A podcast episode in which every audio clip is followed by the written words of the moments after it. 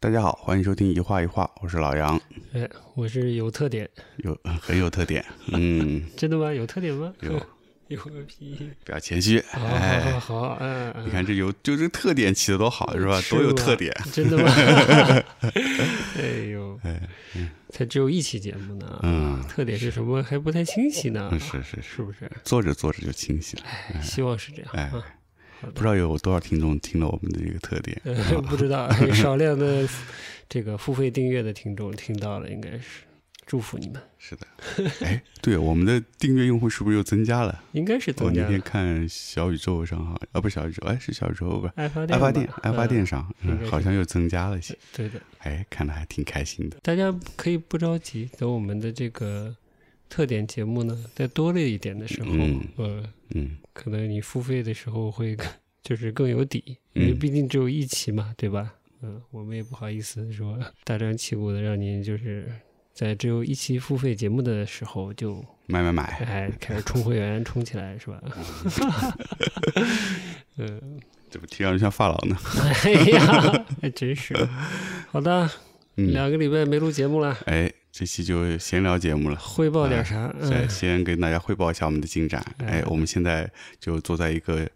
哎，不能算全新吧，但是已经是一个比较新的空间里面了，对，跟我们之前的格局有了一些变化。嗯嗯，啊，我们最近这两周消失了，没声音，哎对，就是主要在忙这事儿。嗯。嗯，我们的工作空间现在做了重新的划分，哎，哎，呃，隔出了一块儿可以用来做展示、展览的空间。是的，哎，未来我们也在计划把它变成一个，嗯，有更多内容的一个空间吧。嗯嗯，也希望未来很快能跟大家见面。是啊、当然我，我首先我们的呃热心听众们，欢迎你们来到我们的现场，哎，对，参与我们的一些展览的活动。是，嗯，除了展览以外呢，我们也在进行策划中，希望能有一些其他内容提供给大家。哦，是什嗯么？是我们的现场脱口秀还是？ 现现场脱口秀还是 live 这 样， house 哎，可以，你哎呀上哎啊，上你上，哎，我们这乐器都有是吧？哎对我哎我刚就拆了 对，没事，我有我有古籍，啊！ 我就给只能给你配个唢 呐了。哎呦，要了亲命了！嗯，一点点说，反正就是之前呃嗯我们两个礼拜前嗯录特点的时候，嗯，嗯，其实特点这个名字也没定，当时没定嗯嗯，都是我剪完节目的时候才想哎的，怎么就灵机一动想这名字呢？就想让想让它特别一点嘛。哎，就是因为是希望给付费的听众听的节目嘛，嗯，所以要体现出这个特有特点的特点，哎，跟没说一样，就是它的特别性，嗯，就想做一些类比。哎，跟什么有类比呢？就像一些特别版的唱片，哦，有隐藏曲目；哎，特别版的 DVD 光碟什么的，嗯有隐藏特点之类的哎啊、我就往这上就想到了这个谐音，想到日语的特点了。是是我想是，特点跟特点不是同音梗吗？哎，哎，我当时低你端谐音梗。对，你当时你这个名字我一看到，我觉得哎特别好，嗯就是跟我们整体的起名风格一直就是很很一致，保持一一致致。对，哦，嗯就是一个它是有一个谐音梗 在，哎第二个其实简洁明了，是就吧把这个节目的核心就说出来了，哎对吧？呀，评价这么高，那是啊，嗯，哎谢谢杨老师，哎，嗯所以当时就点赞了嘛。感谢， 哎哎，对，嗯，那我们就尽量把这节目做出特点来。哎，那既然是希望这个我们的听友啊，嗯这个加入不同平台的会员嗯收听我们的节目，嗯，那至少有一点点小小的保证吧，是吧？嗯？是，经过我们今天嗯，呃详细的讨论之后，第一次代表大会，哎，第一届代表大会开 完，嗯，我们的这个审议的结果是怎样的呢？ 我们希望尽量一月一更。一月一个，哎哎嗯，哎，我就想起什么，呃， 特别糟糕的梗，就是说月经节目是吗？ 节 目，哎呦， 哎，这就不敢承诺的太多嘛嗯对。但我觉得我们就保一争二，是吧保？一争二哎非常好，非 常好，这么狂妄，保一争 二，人家都保二争一，对对的，呃对，保一争二，保一争二，对。特别牛逼。这个承诺算是给到各位订阅的听众了，嗯就是我们保一正二，是，嗯，嗯然后希望这节目做的有一些特点，嗯嗯，嗯，根据上一期的特点来说呢，就是 时长上，哎，会可能稍微放纵一点，放松一点，嗯嗯任性一点，任性一点。通常我们正规节目一小时的话，上一期是做到了一个半小时，是，啊，剪辑完的结果嗯哎，嗯，看看会不会继续保持下去。哎，然后主题上呢，可能是根据我们日常的节目，嗯，再做一些深入的发散。嗯，呃，对，这是杨老师的决定，呃，呃 共同决定，哎 哎，我决定拥 护。哎好的，呃呃，大致是这样嗯是是是，然后感谢最近新的订阅的听 众，给我们莫大的鼓励啊，嗯，我们尽量不负厚望，嗯哎 嗯，一定要对得起您的这五块 十块的，是吧？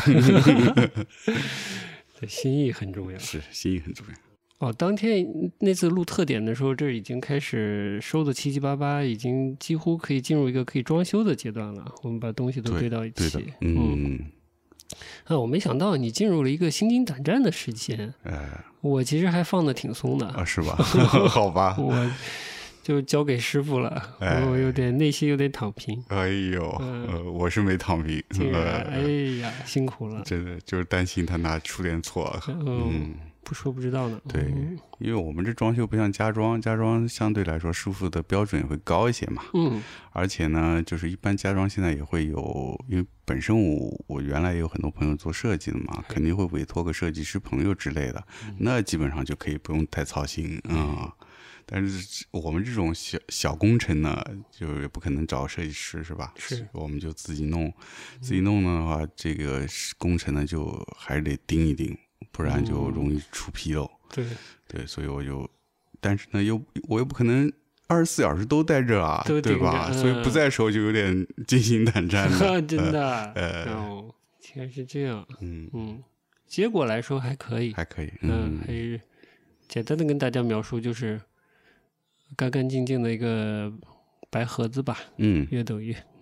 画画终于要有一个展览空间了，哎，期待吗？期待，很期待啊，真的啊那当然了，虽然还没有第一个展的内容呢，是啊，哎要呦，不咱搞个行为，哎呦， 老呃，当代的，呃嗯，我们行为简单，就把这两麦克往那桌往上那一摆放，哎啊，，然后干嘛念天书啊？ 我去，可以啊。嗯就是找各种这种当代艺术的那个呃展览的介绍开始读。哦，非常棒，嗯，非常棒，对， 哇塞，还挺硬核的， 挺朋克的，不错。那你这个装修期间，除了心惊胆战，还干嘛了？还保养身体，哦，保养 身体，保对养身体对对是对有对个，重重要的一个任务。嗯，对，我忘了说了，今天这期节目呢，属于我们装修刚结束啊，今天回来整理了两三天了，呃，有了，嗯，嗯不不断不不断不断的这个什么去伪存金，哎，哎，哎说俗话就丢 垃圾，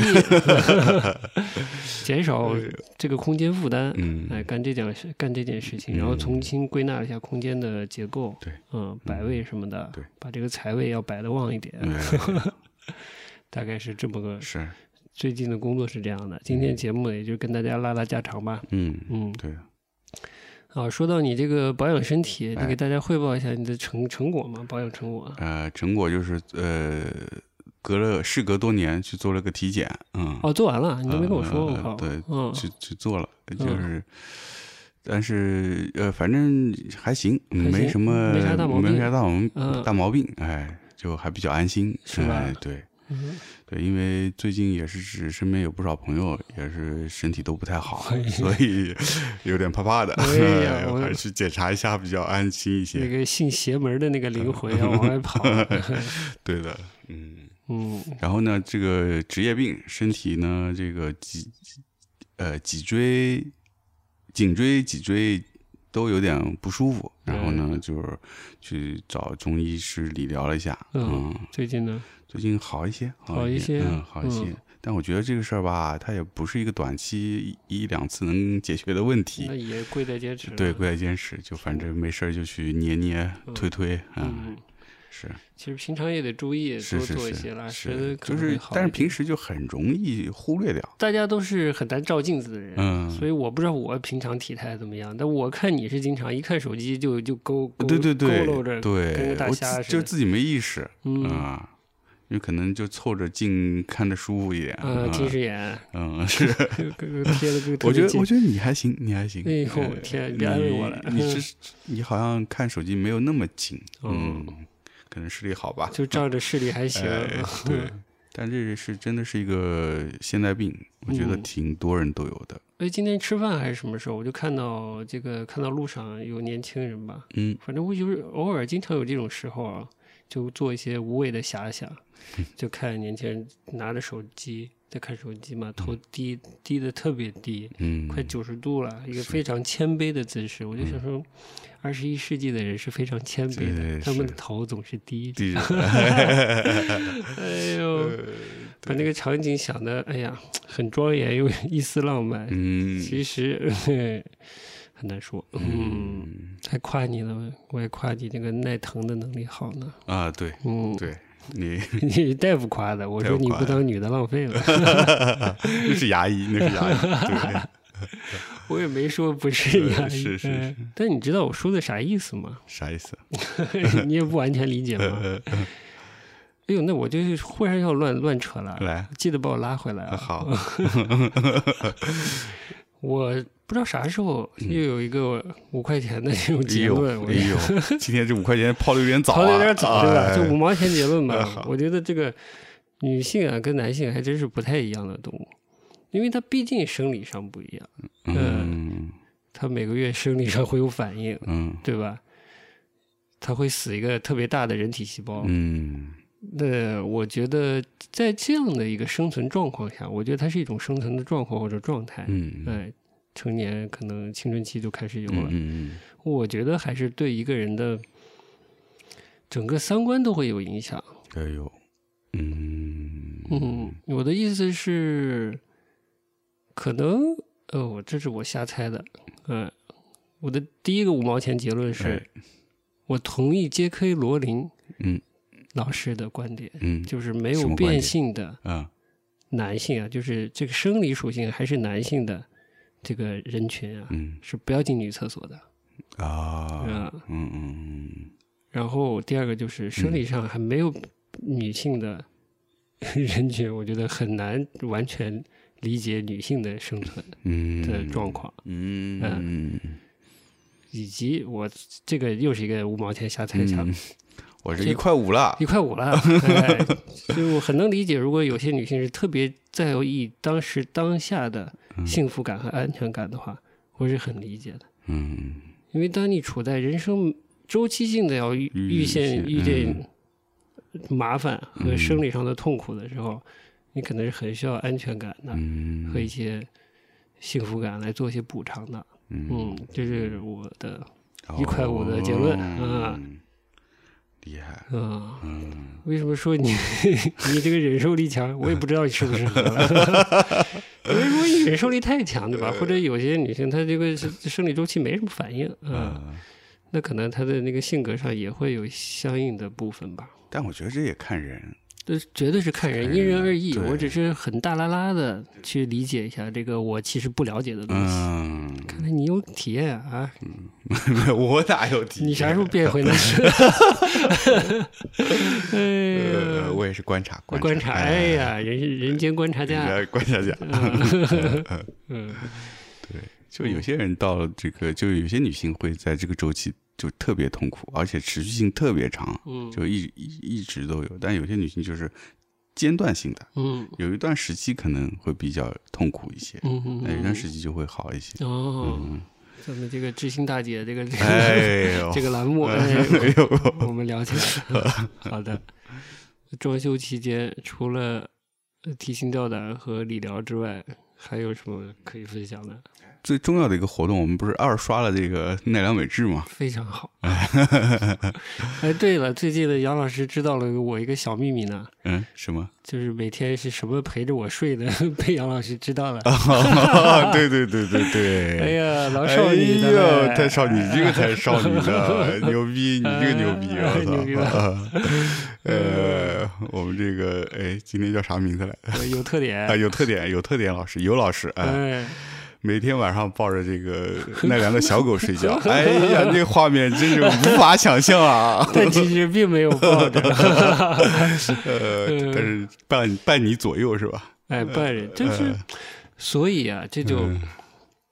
潜移默化是个很恐怖的东西。嗯你以为我新买的嘛？我其实最近把它洗了洗，晾干净了，嗯然后对，因为拍你个喜照欢这片，好心啊，好新对嗯不啦？我拍照片给你看嘛，你也以为我刚买的，哎对其实保守估计十年了。哎呦，都十年了，对哦，而且我已经日常中已经无视它是很正常的情况了，我已经看不见它了。嗯，但其实哦我想说，就是这种看不见的东西，潜移默化的其实影响挺深的。嗯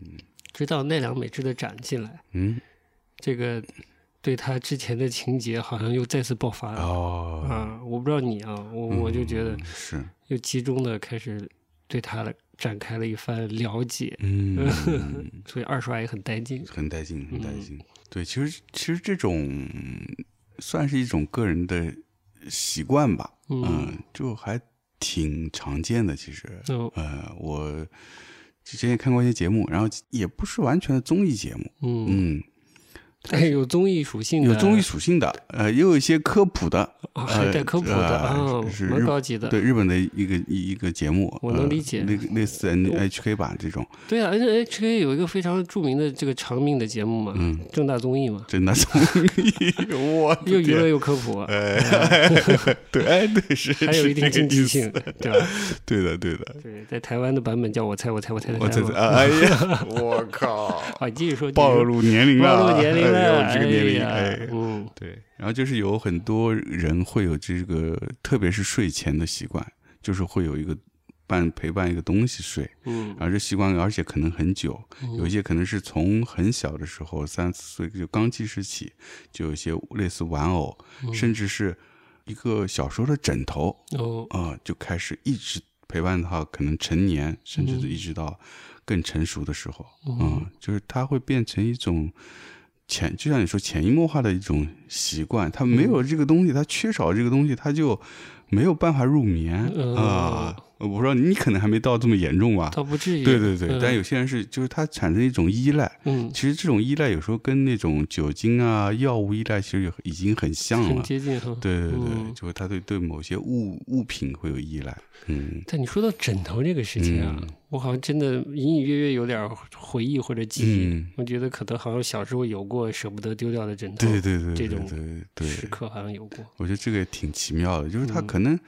那东西他也没有说多特别，比如说它对是一个很有纪念意义的一个东西，都不需要，都不需要。嗯它就是你经常使用，然后对它里面的那个它本身的质感、触感，就是人的五官能触发的那些东西，就会给你心里面植种植下一个一个这种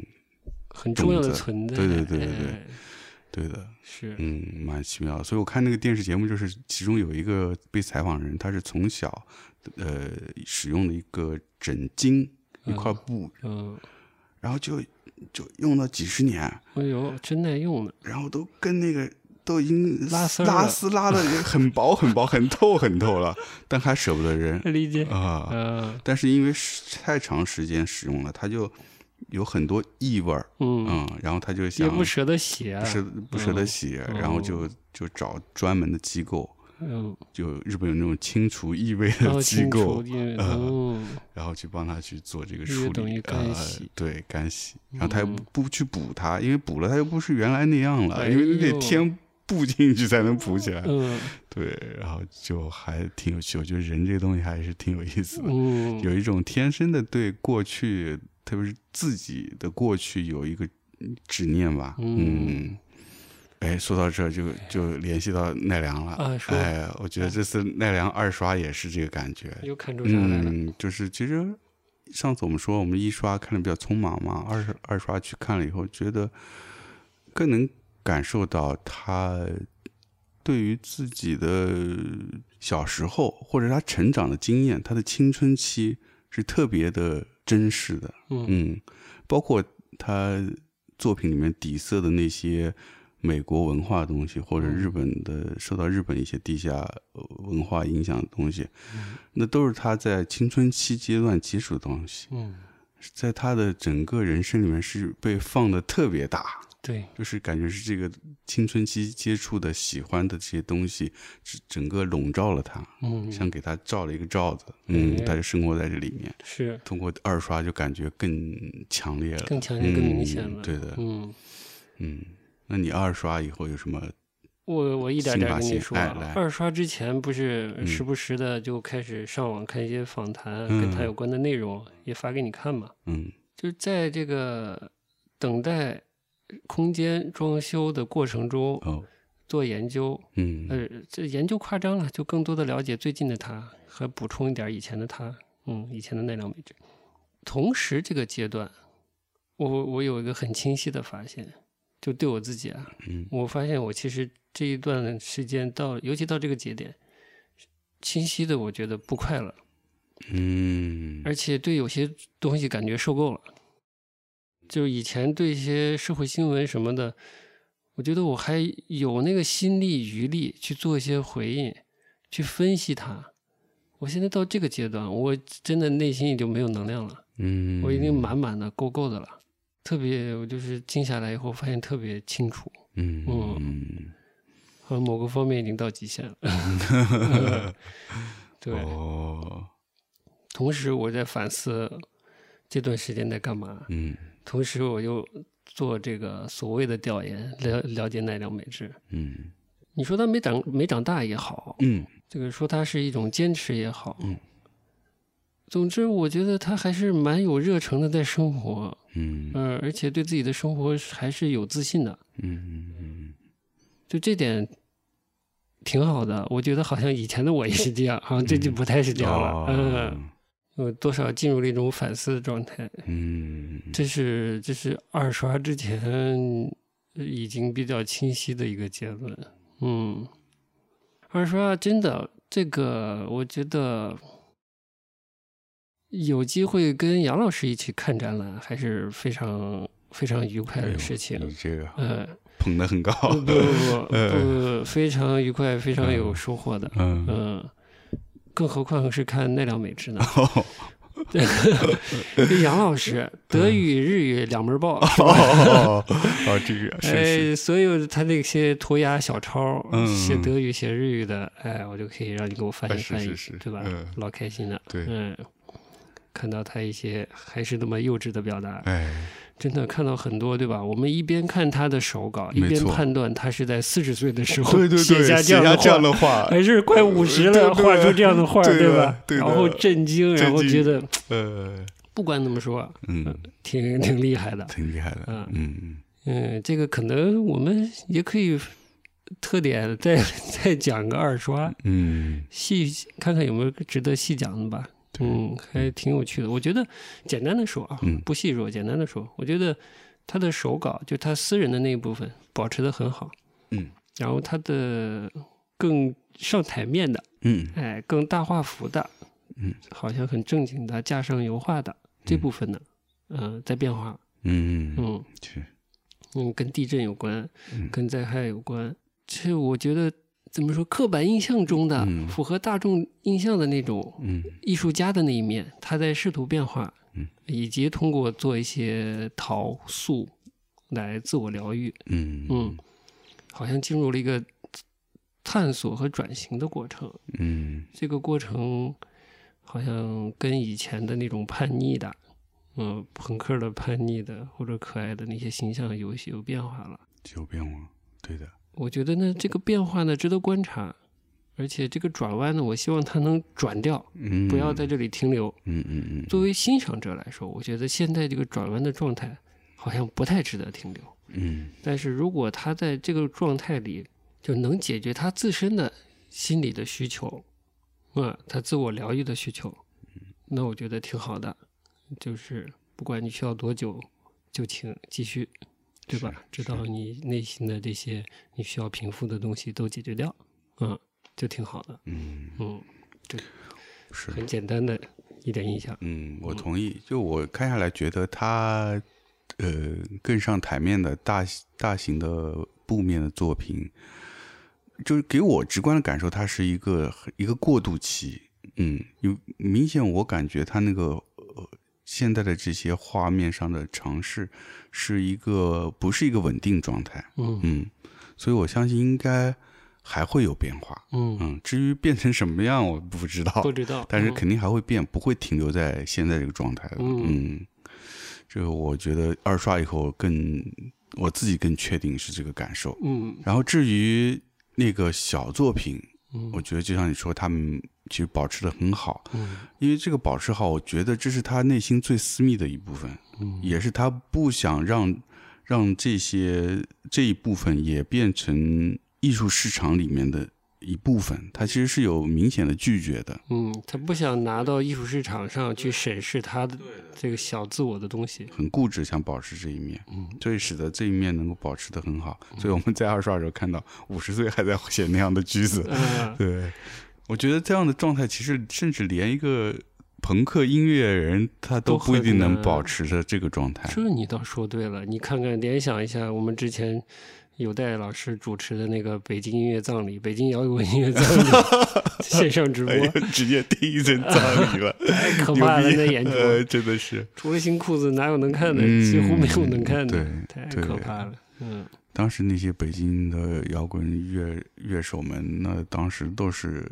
正值青春，嗯那那股子劲，对吧？嗯还是不一样。到了现在，过了这么多年，他已经真的不是那个状态了。嗯，他强弩子在做那个，就肯定不对了，那味道。这一点啊可能有机会还真能跟这个日本的，就是奈良现在还玩的比较好的，也有一定资历、有一定年嗯，年纪的摇滚音乐人，可能可以去做一些对比呢。哎，说是不定人家还造到现在，是他这是，北京这帮已经不太行了。对。嗯对，因为他这个跟那个生生活方式也有关系。嗯就是你如果不是保持这样的生活状态，你怎么可能你的作品表达出来是达到这样一个呃状态，并且能跟别人共鸣呢？达不确到。实确你实，记得就是是封闭期间吗？还是之前有一有一个日本的那个电视节目有一阵特别火，跟你到你家，对，然后里面有一个传奇的日本朋克乐队的一个乐手，嗯后来是癌症晚期。啊对，对吧舌癌还是什么？对，涉癌，然后嗯跟后来就正偶很偶然的采访到他在对路上，然后就跟跟拍他，一直到他去世。对，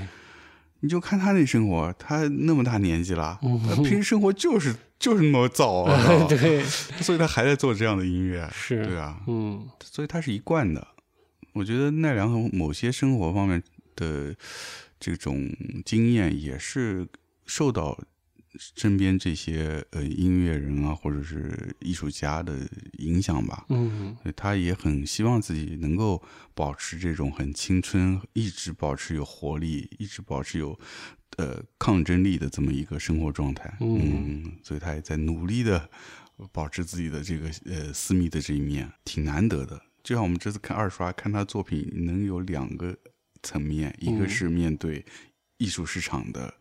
面对艺术市场那些画，其实是看得出来越来越精致，嗯，对，从技术上也好，从画面的完成度上也完成好度，越就卖相越来越好，是，嗯。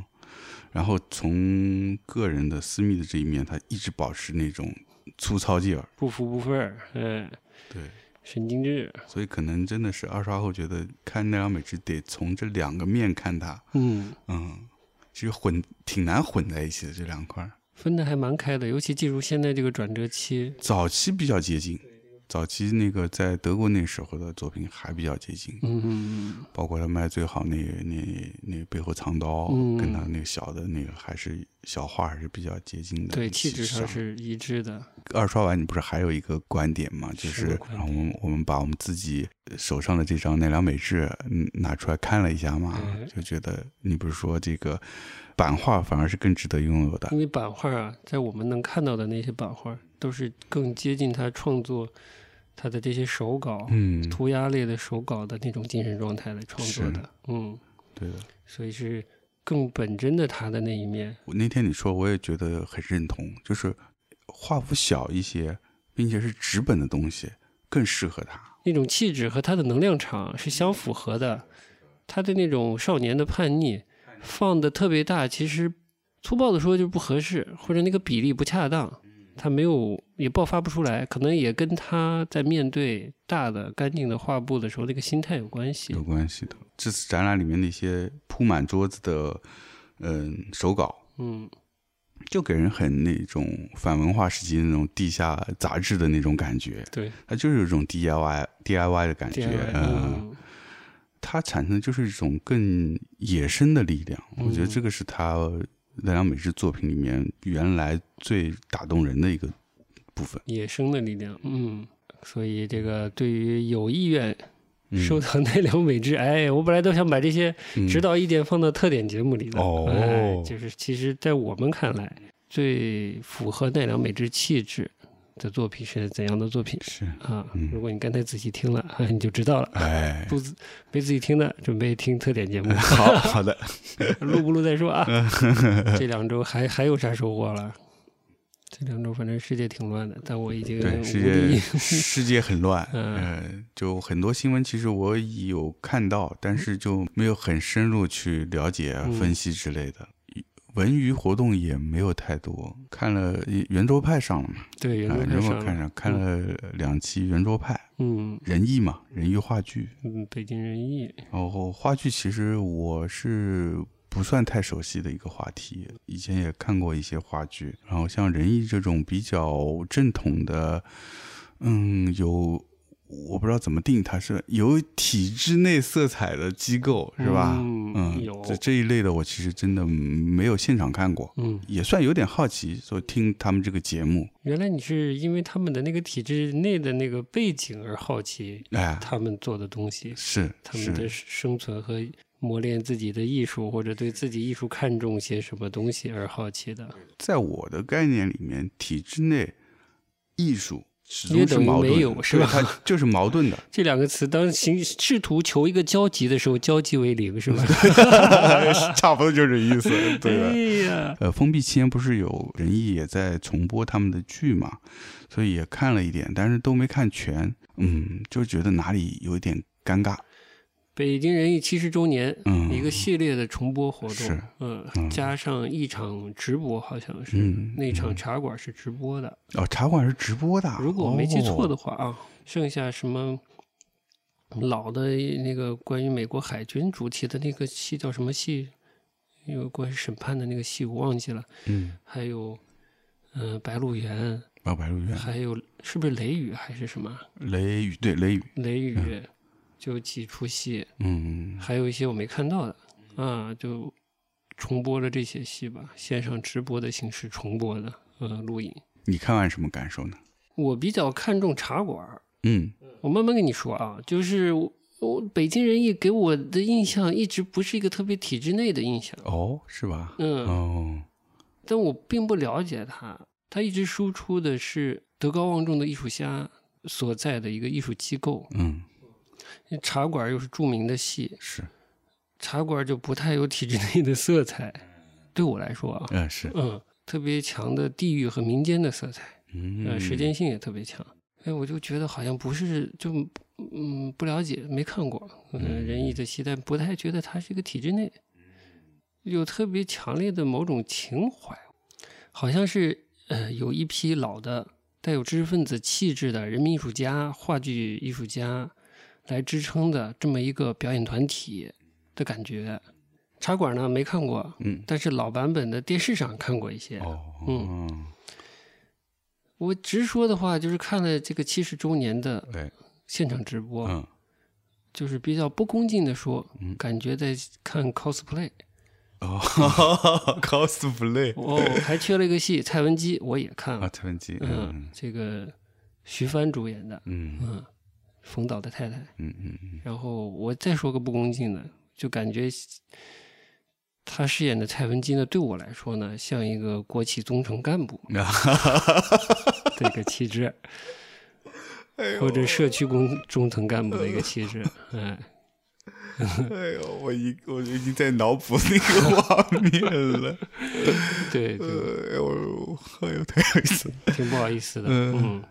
因为也跟你说过嘛，就是我的姥姥，嗯哎，这边叫外婆， 她应该算是一个北京人，嗯，嗯，其实她她故事还挺多的，我发现就是哦，就是稍微说两句啊嗯，她小时候上过日本人办的小学，哦，嗯在是在北京，然后在东北地区呢住过日本人的合适的房子，嗯嗯，，这个有机会慢慢跟你说。哟，嗯这个有意思嘞，哎，但是呢，就是但是人早都没了，故事我也听不到了，对吧？嗯，但是呃，多少小时候还是接触还挺多的，就是人还在的时候，我就对他曾经生活过的那个北京是怎样的，还是蛮好奇的。嗯然后咱们都算是见过老一辈儿人的吧，嗯就小时候嘛。我觉得啊，老一辈儿人呐，我不知道你有没有那个概念啊，就是蓝天野那一波儿，他们老一辈的茶馆的那个演员，对，我觉得那气质跟现在的就是不一样。那精气神儿，嗯哎，那个说话不说话的时候嗯，是有威严，嗯还是那个怂，还是笑里藏刀，还是怎么样吧，我很难说。嗯嗯，但我觉得不一样。嗯，嗯，我觉得就是 对新的挺靠谱的呀。我我记得蒲院长，嗯蒲院长他说了，就是有一次是一个英国还是哪里的啊，导演是吧？国外导演来嗯排戏，对然后排排的方式很现代嘛，嗯不是那个导演，可能是另外一个什么戏剧大师嗯来给他们座谈，嗯然后他们结束以后就问这个戏剧大师说，我们觉得我们的表演缺点什么？国外的这个导演就说，呃我觉得你们这的演员缺点学者气、书卷气，书卷气、说是英达说不好翻，啊，英壮，音不是状不，是哎，呃殷殷若成老先生啊，说不好翻，姑且翻成书卷气。是书卷气。嗯哎，我就觉得有意思，嗯就是老一辈儿嗯那些演员就明显要有书卷气。我我特别理解你说的这个 cosplay，、嗯哎，就是最表面的，我们说从妆上，嗯 那个服装、那个化妆，这个新的这个剧啊，嗯，那感觉就真的蛮 cosplay cosplay 的，是吧？你对看的了有点感呃，觉我。看了有这感觉，因为嗯我正好是封闭期间，因为当时你说这是那个仁义是现场直播嘛，我嗯当时只看到一个尾巴，找了这个七九年的版本，嗯看了七九年的，虽然那个画质不太行，嗯音质也不太行，但是那个气氛还是有的。然后看了一下，我觉得哎，就还是不一样，嗯就是明显那个虽然现代新的这个版本哦，各方面。嗯，像素啊就很清晰那高，清哎，那高清，然后你嗯你可以看到很多细节，无论从演员的动作、表情，包括包括这些服道化，包括背景都很清晰。嗯但那如果把它综合起来，作为一个表演、一个戏来看，我觉得就就总觉得不如以前那么入戏容易。对你好像有点没说没表达出来，就好像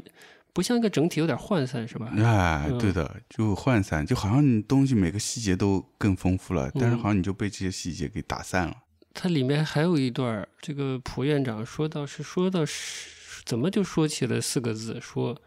文雅艺俗嗯啊，文学雅，雅艺术俗，嗯就话剧这个事儿。嗯，我是觉得呢，他们其实俗已不够，不不够俗，不够俗呃，雅呢也不够雅。我判断不了。啊哎，我是觉得就是这个真的跟人生阅历什么是有关系的。嗯嗯，著名的经典的戏剧，它肯定还会排下去，对越排就就越是当代的味道。嗯，所谓那个正在排的那个时代的味道，嗯就我觉得会跟原始的味道一定是不一样不的一。样的。莎士比亚年头的那个莎士比亚，跟现在的莎士比亚一肯定是不一样的。嗯，对，他们这个肯定也是不一样的。嗯我觉得他们也是处在一个挺尴尬的转折期的，嗯，就老一辈逐渐要没有了。对，老一辈他们的生活的那些细节，就是有亲身经历，那些都其实都是民国人，对嗯对对的吧？对嗯，对的，再俗你你搞一些切会，就是这嗯嗯嗯些改革开放后的这些俗事儿，对吧？对对那跟对那个时候的俗不一样，不一样，不是一个俗。不是一个俗。对，你像他们说的那些绝活儿，嗯说那个道具拉大幕拉和大道幕的道具师傅啊那些东西，那你没有了就是没没有有了。嗯就是没有，失传就是失传了，找不到了。他的不光是他的手上的活儿，他的生活的态度，对吧？生活的细节，说一个萝卜做四四菜一汤，嗯，那没有就没有了。没有就没有，对嗯对的，北京人穷装穷讲究，什么这个骑人、提笼架鸟这些事儿，对吧？就是他们老一波的人装和你装，就现在的人去装骑人、提笼架鸟，这个显这个尊贵派头啊，会玩儿 玩儿玩鸟、玩蛐蛐儿什么，还是不太一样不。太一样。嗯哎，现代人装出来就是你说的 cosplay 了。哎 cosplay，那是不是缺了书卷气，或者是到底缺了什么呢？那我就不知道了。生活的环境，这都会引起他的生变活化的。态度，我觉得就是那个所谓书卷气啊，就像我之前跟你说，咱们看那个书读库嗯有一本不是就是，呃，这上海的一个这个风尘女子，后来去去香港，嗯呃，追她的情夫，呃，最终成为家庭的挺长的一段生活经历嗯啊，书信往来。嗯她虽然是这样一个身份的女性，她的书信是的气质是怎样的？我想说的是，我们现在的日常语言跟那个时代的日常语言是不一样的对。我不敢说那个时代的人的日常语言就是更书卷气的，只是说不一样，嗯，使用的态度也不一样，密度也不一样。对，那字儿可能是一样的字儿，是用起来用的不一样，人和人之间的那个关系也不一样。关系也不一样，说话说到哪儿，比如说跟长辈说话，跟嗯晚辈说话，跟嗯同辈、跟对同事、跟同学，那又都不是一都不个一态样度。，哎，嗯，所以你说到这儿了，那就发散。我觉得就是，我一直觉得我教养很差嗯的点，就是我其实对不同年纪、不同身份的人，我其实不太知道到底该怎么区隔的，以适当的方式来接触、交往、对待。嗯嗯那没没办法，啊咱从小没有接受这个教育没啊，这个对就啊，没有这个环境，你怎大人么没教带育？到这一 步，反对正啊是，嗯嗯，但你从小，你像我小时候在家里，就是去姥姥家、姥姥嗯姥爷家，不算是偷听，就是碰巧在旁边儿，那听他们这一代人，看他们的同代人讲话，跟他们的晚代人讲话，嗯那是不一样的嘛。嗯但我现在也复述不出来，我就是说不出来，其实，嗯，很难说的。嗯，所以，就像这项东西你，你亲眼见过、亲眼体亲身体会过，和之后再通过书或者影视作品看，完全不一样的。对，嗯，所以你就刚才你说这个老的仁义跟现在的仁义，他老一辈慢慢离开了以后，他们那一辈是真的自己体验过的，所以他那种表演是融入在血液里面的一种表演，嗯，完全跟是，你听上一辈人说，嗯，或者自己查资料以后再去揣测那个东西，或者表你演出试来图对，比如说他们演《白鹿原》，找那个人物叫什么来着了，呃，就不说了，反正重要的一个一个乡绅吧，一个地主那个角色，嗯，那个蒲院长不是想找到这个角色的灵感嘛？先是下乡到到陕西嗯农村去待俩礼拜还是怎样，也感觉没找到，然后说这不找不原到型了原型就在身边嘛，就觉得陈忠实很像。嗯，是你找到了一个很嗯你觉得很接近的人，但陈忠实是不是能反映一个他书写的一个那个年代的乡绅呢？嗯我也是打问号的啊啊，所以那个《白鹿原》我也看了嗯，cosplay 感呢稍弱于茶馆儿，嗯嗯，这个我现在还没细琢磨，嗯其实感觉可能应该更强嘛，但我反而觉得稍弱，这个就跟戏剧文本本身和编排什么都有关系。嗯嗯就是拐开一点，儿，这这 cosplay 不说了。嗯最近一点才知道，这个林兆华导演啊是仁义的导演。嗯啊，最早知道他是知道的蛮早了，什么感觉呢？就是有电视节目介绍人物的时候，节目介绍的人很叛逆、有性格的，陈丹青、刘晓东这样的人，啊嗯呃，当代艺术家，甚至艾薇薇啊什么的人、啊，其中也有这个系列影片里也有林兆华。啊，虽然我都不记得了，我一部他的戏都没看过，嗯但我好像印象里就是他总想做一些突破，嗯，不管是导的戏还是导戏的方式。嗯然后林兆华是仁义的导演。然后之前我看过一本书，是南方周末的一个一本儿之前的记者交代他们做重要的专题采访背后的故事，以及这篇采访。其中这本书里有一有一个章节是介绍的采访濮存昕哦，是怎么采访到他的，以及那篇采访他说了什么。嗯嗯嗯当时就是说，他是当了院长，好像当了几年了，嗯，嗯是一年还是几年，我记不太清了。反正他当了院长了，当了院长呢，就觉得毫无空间，嗯，所有的这个创作空间呢，都被行政管理的那边嗯握持的紧紧的。嗯，啊就是我说体制内嘛，体制内嗯对啊对还挺明显的，嗯呃我其实不知道嗯就被遏制住了。包括我印象中，林兆华也是一直被质疑之余，也是好像是被他的那种创新的精神是被压抑的，压抑的，嗯是会被批判的。看完这些，然后又想到林兆华之前的事儿啊，虽然我的记忆很模糊，但是多了一个印象，嗯就是北京人艺好像还是有点朋克精神， 粗暴的说啊，朋克精神的。嗯比较敢于创新，比较在艺术上有想法的，但我就不知道了，因为我没看到什么。我现在看到的，不管是蔡文姬，嗯，是这个茶馆呢，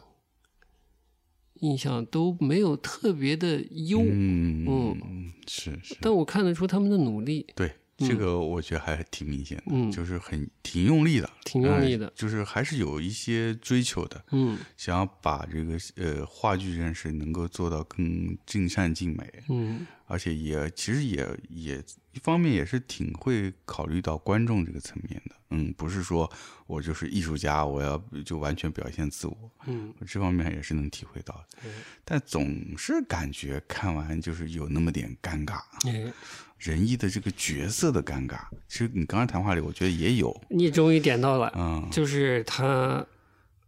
呃既有体制内色彩，对，哎，又有要保持良好的知识分子形象，嗯就是上一辈把仁义架得很高了，不算是架的，确实有成就，嗯是，呃，也都是一代大师，嗯架在那儿了。嗯嗯这一波儿很努力，对，但可能就是毕竟是这个文革后一代青年，嗯嗯，你再怎么样，那个底子可能是不太行，对说的很粗暴了啊，对嗯对，所以，能不能在所谓艺术的、所谓艺术的殿堂里，嗯或者说人民的心目中，这两个方面对，能把北京人艺之前的那个地位还保持住？嗯嗯，虽然这个地位其实并不一定有人跟你抢，北京未必有第二个这个话剧机构能跟就是抬出来能跟人艺抢这个位置啊，但是你自己能不能保持它？嗯在这两方面它的地位。嗯，现在看着就是在一个挺痛苦的转折期，其实是，嗯，不然不会，我觉得节目不会做到两期那么长，哦，没有那么多细节需要说。我觉得那些细节是他们自己台下应该做的活儿，嗯呃不用。反而我觉得就是节目做了两期，嗯，反而是想让大家知道，一是我们知道什么是好的，嗯二个我们在努力，嗯这件事。对，其实带着一丝为实际的状况在解释的色彩。啊，嗯多少有你这一个点观察是可以，可呃，以是有这个感觉，嗯如果你既做到了，自己也有这个自觉，说我觉得我做到了，嗯嗯，对，这节目做不到两期，我觉得，嗯，嗯所以更多的可能看到了一些老一代演员的那个生平事迹精彩之处，嗯但折射的出来是什么呢？那老一代演员没有嘞，嗯。这可能是一种青黄不接的感觉，就像你说，他们有有一个对于艺术追求的这么一个形象在，是，他们要维持它，嗯他们需要承接传统，又要努力创新，嗯哼，哇，挺还要难的跟时代接轨，是吧？ 对 的还。要呃迎合国家的需这个需求，我的妈呀！嗯！就是要求是高的，又是夹缝中在嗯求空间的是，啊嗯，很不容易。嗯搞点艺术容易吗？太不容易了。北京摇滚的 葬礼， 北京人艺略显拘促的现状。嗯，所以那天我就跟你说嘛，说这个这个北京文艺啊，在全国文艺的这个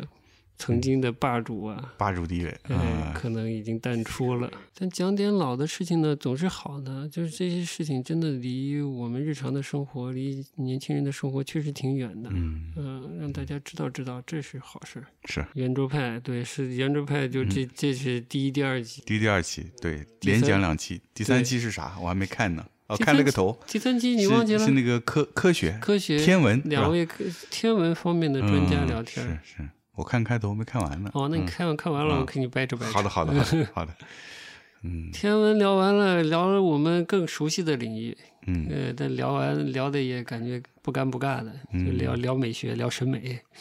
哦，对对对，嗯接下来是哎那个邱老师，邱老师，邱老师，嗯，邱志杰老师和你可能更了解的这个南艺的毕业的前嗯辈了，前辈对前你辈来说，徐嗯，徐磊，对啊徐磊对。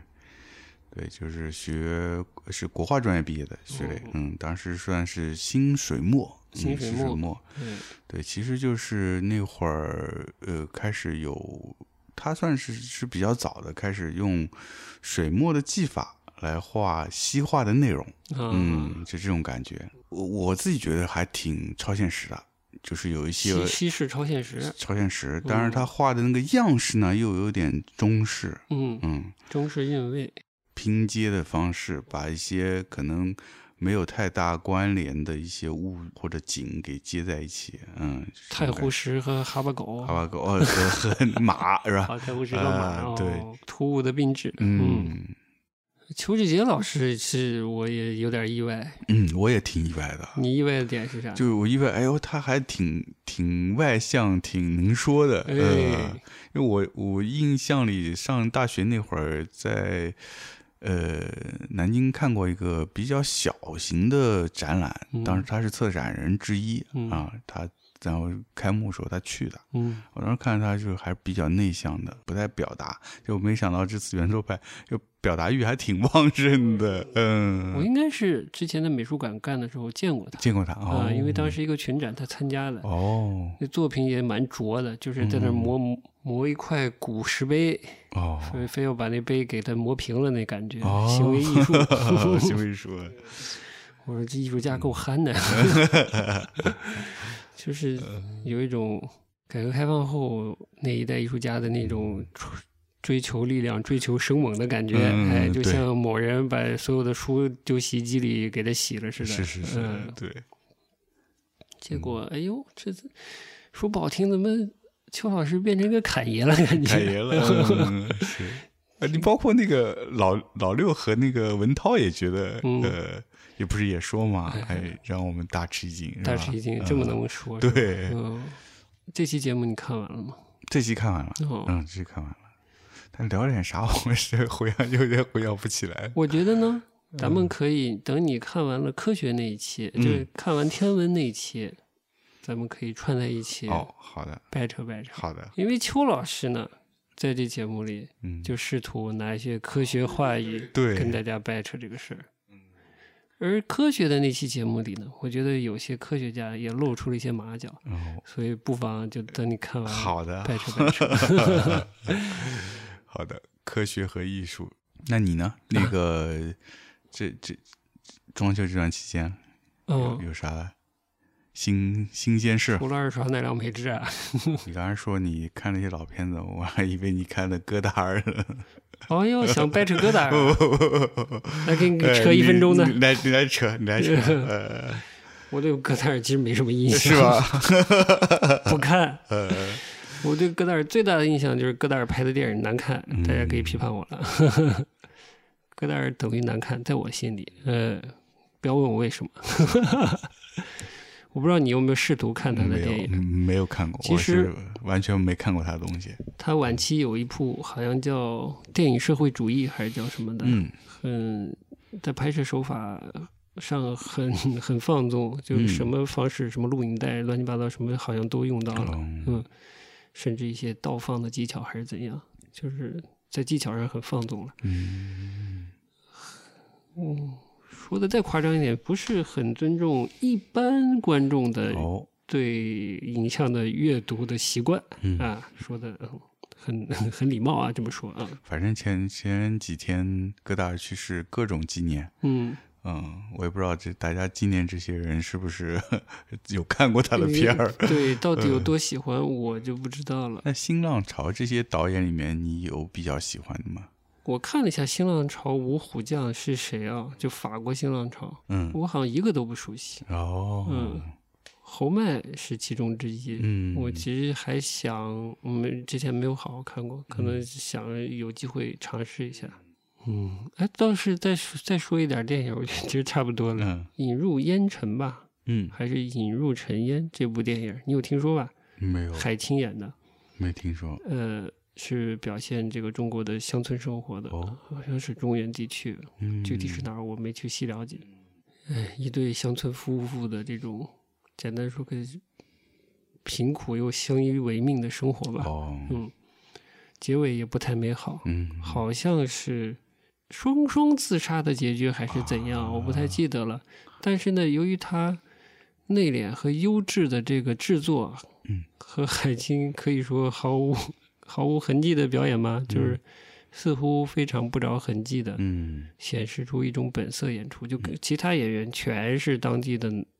就是农村农。嗯村的，哎，农民就本色出演，只是他一个专业演员哦，演了这么一出戏，这么一个电影，嗯，然后好评很好，哦，本来呢，这个在院线的档期要加了，就本来该下线了，后来这个延期了。哦，但要延期的时候呢，嗯，不知道什么不可抗力，又把它咔嚓了，嗯，形成了一个大家的猜猜想，嗯，是觉得啊，好像是描写这个农村生活的嗯， 不美好不了。美好的一面，嗯，，本好像带有我发散带有否定新农村建设的成果的色彩了。嗯，所以它的原有的延期就不见了，啊，所以现在是已经下线了，哦嗯下线了。哦，嗯，我在线看了一点，网上也有截图，嗯，就是拿他这个镜头跟米勒的那些画，哎法国乡村画、哎呦嗯自然派做对比，，我觉得确实有相似之处。我然后我又看了一点嗯，这个电影，呃我我简单说，我看不下去嗯。这点是嗯，真的很精致，真的很好，嗯，又自然又惨。嗯，嗯，那你看不下去的原因是我这么跟你太讲，惨了，精致的惨。就是在于他这个非常法国自然派的这个影像。嗯，，我给你讲这个道理啊， 给你五毛钱道理 五毛钱到了，哎，今天五毛钱有点有多了呀，点多哎了，呦其实攒五攒了五块钱了，哎呦，值了。值了值。嗯我不知道你看过贾樟柯的小五没有？嗯，小五应该看过。另一个五毛钱的观点，我可能跟你说过吧，嗯就是电影这说到底它是一个娱乐，嗯嗯，对，这个说过，这哎个，说我过。觉得不要指望这些东西去改变现实，嗯你只能做一个你认为真诚的表达，嗯嗯，不要把这个电影这个东西抬得太高，嗯，我觉得是很虚伪的。嗯所以我觉得对某些新浪潮的追捧也带着这种色彩，我有点讨厌。其实，嗯，这大实话说的。哎，这个大实话就明白了。好的，当年贾樟柯拍《小五》的时候，于立伟，嗯香港的摄影师，我没记错的话，他是从香港搞的边角料的胶片，嗯没啥钱，拍出来那么一个巨糙无比的那么个电影儿。嗯嗯嗯呃但生猛劲也有，你要说情怀嘛，啥也有。嗯这一部呢，引入烟尘呢，嗯，就是我跟你说，精致法国自然自然派啊，嗯但也还也苦难。嗯那一部是乡村还是城乡结合部的小五，嗯，一个青年的困顿、嗯去做扒手，嗯，惨兮兮的，对最后毫无尊严，给对对铐到对街边儿了，对对对对，有吧印？象有印象，有印象吧嗯这部呢，我看了一点儿这两口子的生活。我不评论现在的贾樟柯是怎样贾樟柯，我只觉得那时候的贾樟柯跟里面的人物精神上是平等的，嗯但我觉得这部电影里面导演的精神和人物是不平等的，嗯就是让我觉得我跟导演在欣赏法国自然派，嗯，而里面的人物是对那个没有知觉的、没有感觉的，嗯就我们没有在享受或者欣赏同样东西，嗯嗯那我觉得我就说白了有点虚伪，嗯，说少了是卖弄。那我发散一下，你来帮我解答。哎你觉得法国自然派嗯